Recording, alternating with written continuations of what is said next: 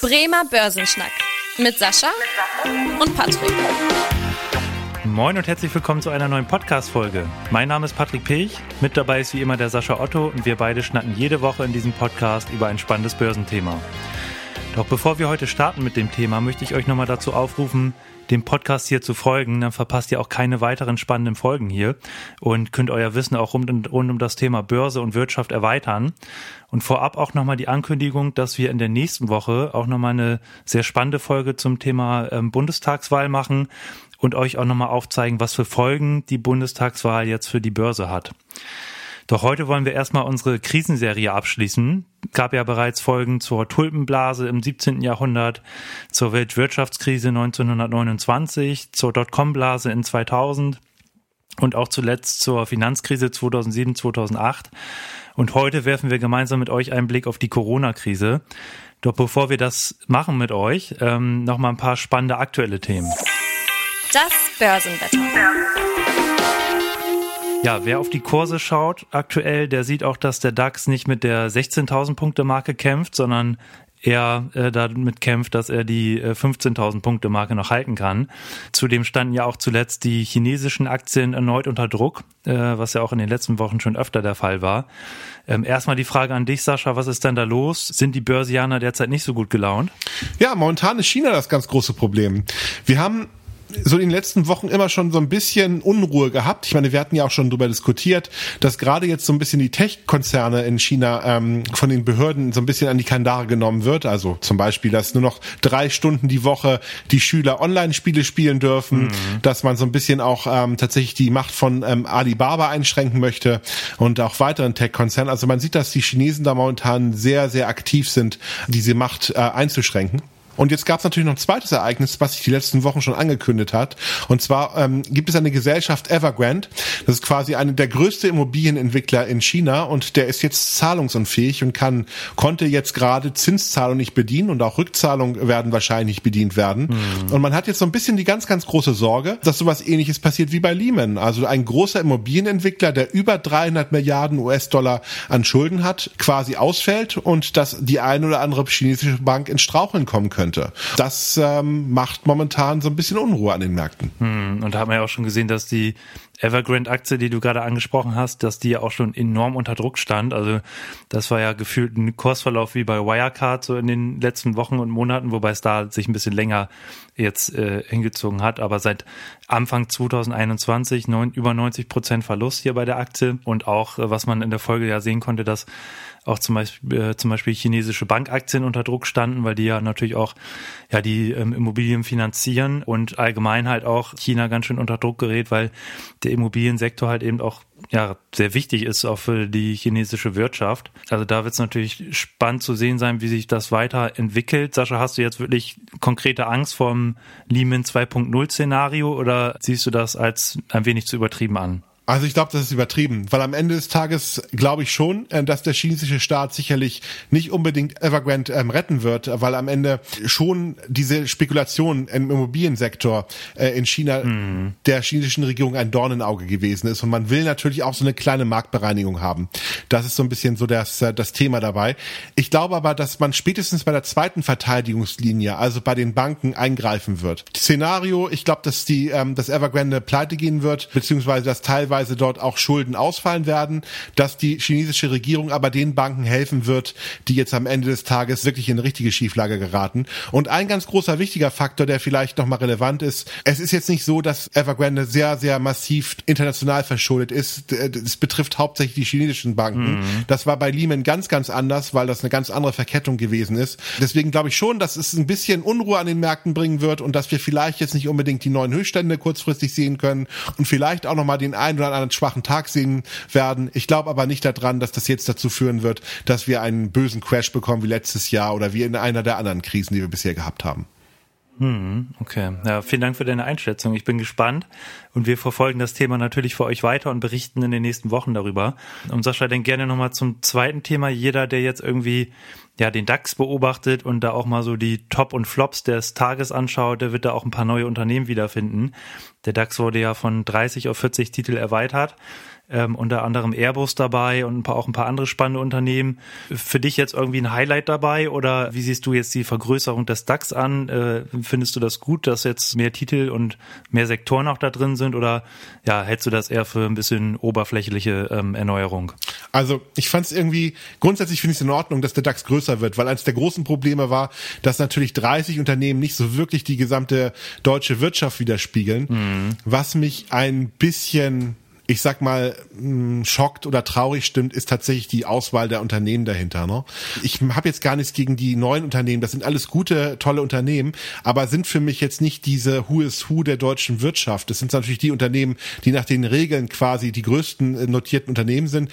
Aber wenn ich mir anschaue, ähm, das Hello Fresh, also ein innovatives, tolles Start-up-Unternehmen von von ein paar Jahren, ich finde es auch ähm, toll, was die gemacht haben. Aber dass man jetzt sagt, das ist quasi die große Leistung der deutschen Wirtschaft, das ist quasi so ein bisschen das, was wir im Ausland eben darstellen oder der, oder der Modehändler Zalando, dann würde ich einfach mal sagen, finde ich das eigentlich schon ähm, so ein bisschen äh, für die für die Börsenkultur in Deutschland äh, ein ziemlich schwaches Zeichen, was das ein bisschen mhm. betrifft, weil da fehlen so ein bisschen die internationalen Marken und so weiter. Und wenn man sich auch mal anschaut, so der größte Neuzugang Airbus, also ich sehe Airbus jetzt nicht als das typisch deutsche Unternehmen an. Für mich ist es ein großes europäisches Unternehmen, wo Frankreich halt auch sehr sehr stark ähm, engagiert ist und sehr aktiv dabei ist. Aber zu sagen, das ist jetzt das das deutsche Unternehmen finde ich jetzt auch ehrlich gesagt ein bisschen dünn äh, von der Betrachtung her. Also grundsätzlich mehr Titel ist besser. Das macht den ganzen Markt auch stabiler und robuster. Aber auf der anderen Seite ähm, hätte ich mir doch so ein bisschen, ich sag mal auch ein bisschen mehr solide Titel gewünscht und nicht unbedingt jetzt so ein paar Eintagsfliegen, weil ich gehe fest mhm. davon aus, dass diese Unternehmen teilweise auch schnell rausfliegen müssen. Und Porsche als Unternehmen ist sicherlich auch natürlich ein urdeutsches Unternehmen. Wenn man sich das genau mal anschaut, ist es ja nur eine Finanzholding. Denn einziger Zweck ist ja eigentlich so ein bisschen, ist nochmal die Anteile von, von der Übernahme von VW zu managen und so ein bisschen die Bilanz zu machen. Aber es ist ja kein äh, richtig operativ tätiges Unternehmen mehr. Also auch das ist ein bisschen äh, fragwürdig, ob man das jetzt in der Form als die ähm, gute Aktie zu sehen kann. Also grundsätzlich gut, aber die, die neuen Titel stimmen mich nicht hundertprozentig fröhlich. Okay, ja, und dann werden ja auch alle ähm, ETF-Besitzer, werden dann ja auch quasi die Titel irgendwann automatisch zugeschlüsselt bekommen, weil natürlich die ETFs das jetzt langsam auch umsetzen müssen. Also da freuen sich auch, oder gibt die einen, die sich freuen, die anderen, die sich nicht freuen, wie du es auch gerade berichtet hattest. Aber auf jeden Fall eine wichtige Info für diejenigen, die ab und zu mal den DAX beobachten. Genau, und dann würde ich sagen, kommen wir auch schon zum Thema, eigentlichen Thema der Woche. Unser Thema der Woche. Der Woche, der Woche.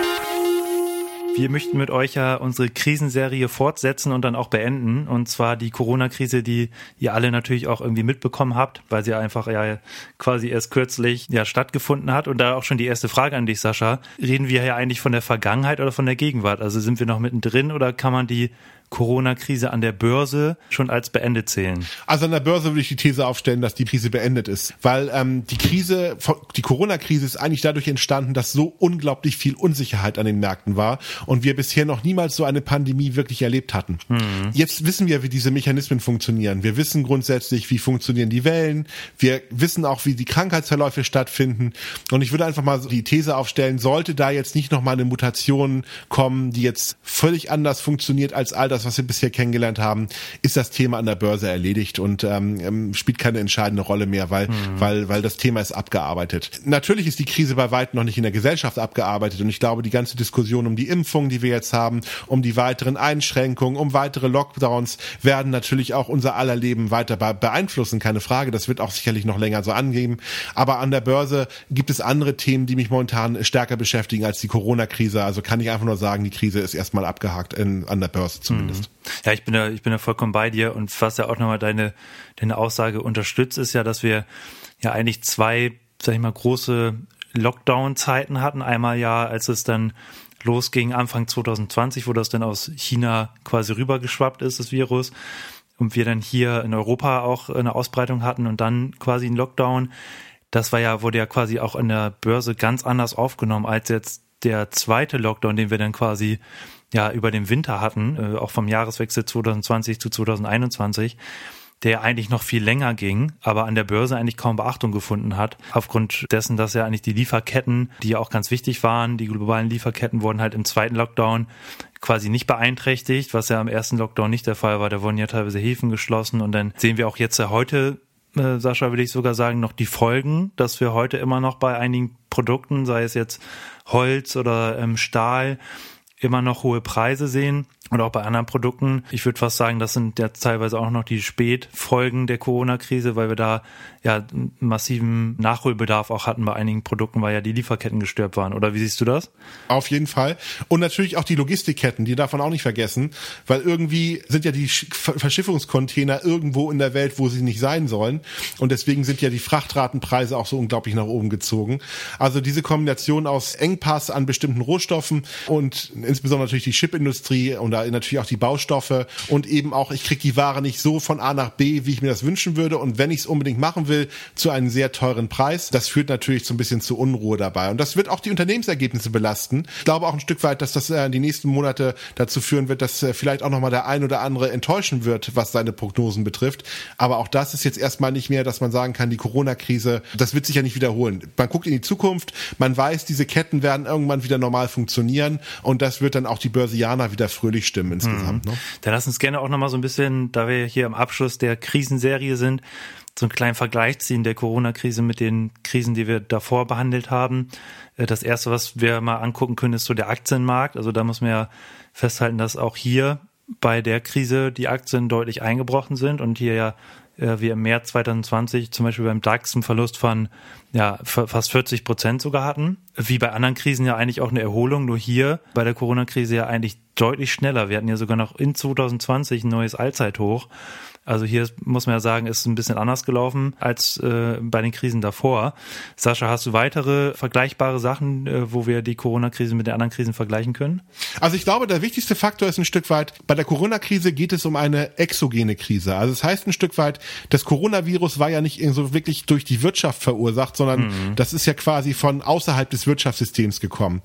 Deswegen kann man das aus meiner Sicht ganz gut mit dem 11. September vergleichen, weil der Terroranschlag hat ja auch nichts mit der Wirtschaftskrise zu tun gehabt.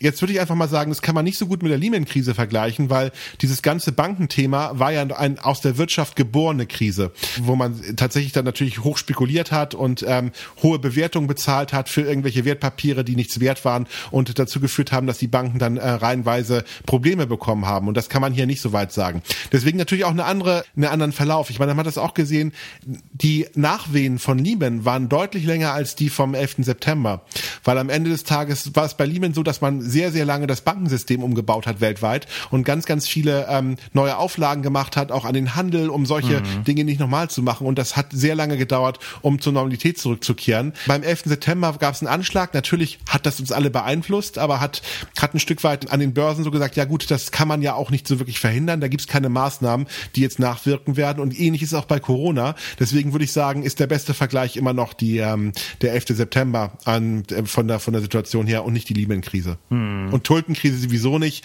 weil ähm, ich glaube, das ist nochmal eine ganz andere, eine ganz andere verrückte Zeit gewesen. Ja, ja. Und ähm, was ja auch an, an, an Corona eigentlich ganz äh, interessant war, ist so diese unterschiedliche Entwicklung der einzelnen Branchen. Also das fand ich ziemlich heftig, auch muss ich sagen, dass äh, einige Branchen halt total unter Druck standen, wie logischerweise die Veranstaltungsbranche, Tourismus, sei es Aktien wie Lufthansa oder so, die natürlich quasi ihr komplettes Geschäft für einige Monate einstellen mussten, während jetzt zum Beispiel ja die Technologietitel massiv davon profitiert haben. Also sei es jetzt Amazon, weil wir alle nur von zu Hause bestellt haben, oder Zoom oder Microsoft oder sonstige Sachen, wo wir die Dienstleistungen natürlich auch in Lockdown-Zeiten nutzen konnten oder auch sogar noch stärker nachgefragt haben als vorher. Also das fand ich schon auch, ja, was man sagen muss, was in den anderen Krisen ja nicht so der Fall war, dass es so eine extreme differente Entwicklungen in den Branchen gab. Und dann ähm, können wir auch noch mal ganz kurz so auf die, das hatten wir auch mal ähm, sogar kritisiert in einigen Krisenzeiten, dass da die ja die Geldpolitik und auch die Regierung da ziemlich spät teilweise eingegriffen haben. Wenn wir uns daran erinnern können, zum Beispiel bei der Weltwirtschaftskrise war das ja der Fall äh, 1929. Hier muss man ja eigentlich sagen, ich weiß nicht, wie du das siehst, Sascha, aber ich würde sogar behaupten, die haben wirklich schnell und gut eingegriffen, also die, die Notenbanken und auch die Regierung. Ja. Äh, wie siehst du das an diesem Fall? Auf jeden Fall. Also ich bin auch der festen Überzeugung, dass die Regierung sehr beherzt das gemacht haben. Man hat da ja auch so ein bisschen aus der Lehman-Krise gelernt, gerade mit sowas wie Kurzarbeitergeld, wo man sehr schnell die Programme wieder aus der Schublade geholt hat. Die Notenbanken haben sehr gut aufeinander abgestimmt reagiert.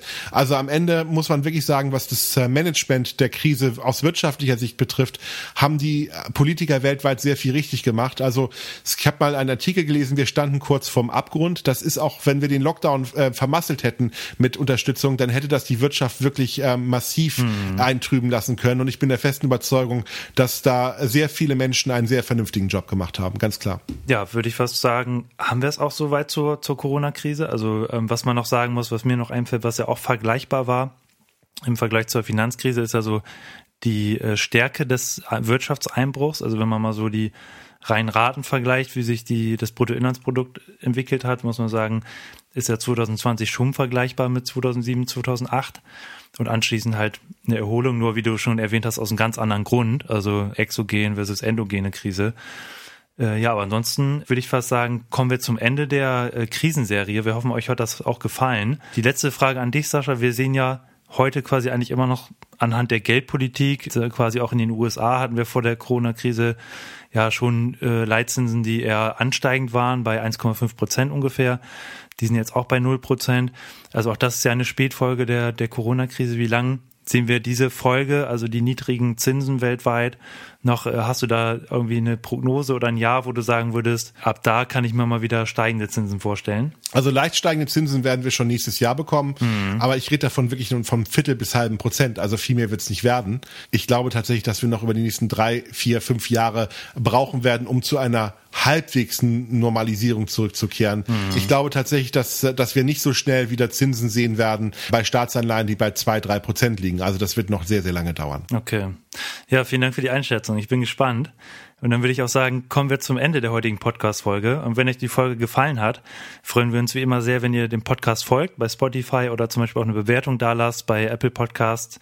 Und ansonsten noch der Hinweis, dass wir äh, eine sehr spannende Veranstaltung auch haben am 30. September ähm, und zwar äh, von Smarvesto. Da könnt ihr euch auch anmelden bei äh, auf der Seite www.smarvesto.de zum Thema Emerging Markets, also Schwellenländer, wo wir zum Beispiel auch insbesondere auf China eingehen. Das wird eine Online-Live-Veranstaltung sein. Über YouTube äh, wird das gestreamt, also könnt ihr auch äh, live verfolgen und eure Fragen stellen. Und da gehen wir auch zum Beispiel auf Fremdwährungsanlagen ein, also zum Beispiel US-Dollar. Ähm, also seid gespannt und meldet euch gerne an. Und wenn ihr Fragen oder Themenwünsche habt, schreibt auch gerne eine Mail an podcast.sparkasse-bremen.de. Ja, ansonsten bedanke ich mich fürs Zuhören. Mein Name ist Patrick Pech und ich freue mich, wenn ihr in der nächsten Woche wieder einschaltet. Bis dahin, tschüss. Tschüss. Vielen Dank fürs Interesse. Das war der Bremer Börsenschnack, ein Podcast mit Sascha und Patrick. Noch ein kurzer Hinweis und an dieser Stelle liebe Grüße aus der Rechtsabteilung. Die gesprochenen Inhalte bilden die persönliche Meinung der handelnden Person, also in den meisten Fällen von Sascha und mir wieder. Sie stellen also keine Handlungsempfehlung zum Erwerb oder zur Veräußerung der genannten Wertpapiere oder anderer Finanzinstrumente der genannten Emittenten dar.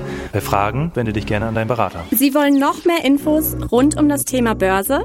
Dann nehmen Sie einfach am 6. Oktober um 18.30 Uhr an unserer Online-Veranstaltung mit Dr. Sascha Otto teil. Dort wird genau das besprochen, was Sie interessiert. Denn Sie dürfen Ihr Wunschthema vorschlagen. Einfach per Mail an ks-veranstaltungen.sparkassebremen.de schicken und mit etwas Glück gewinnen Sie Plätze auf der Gästeliste und können exklusiv vor Ort dabei sein.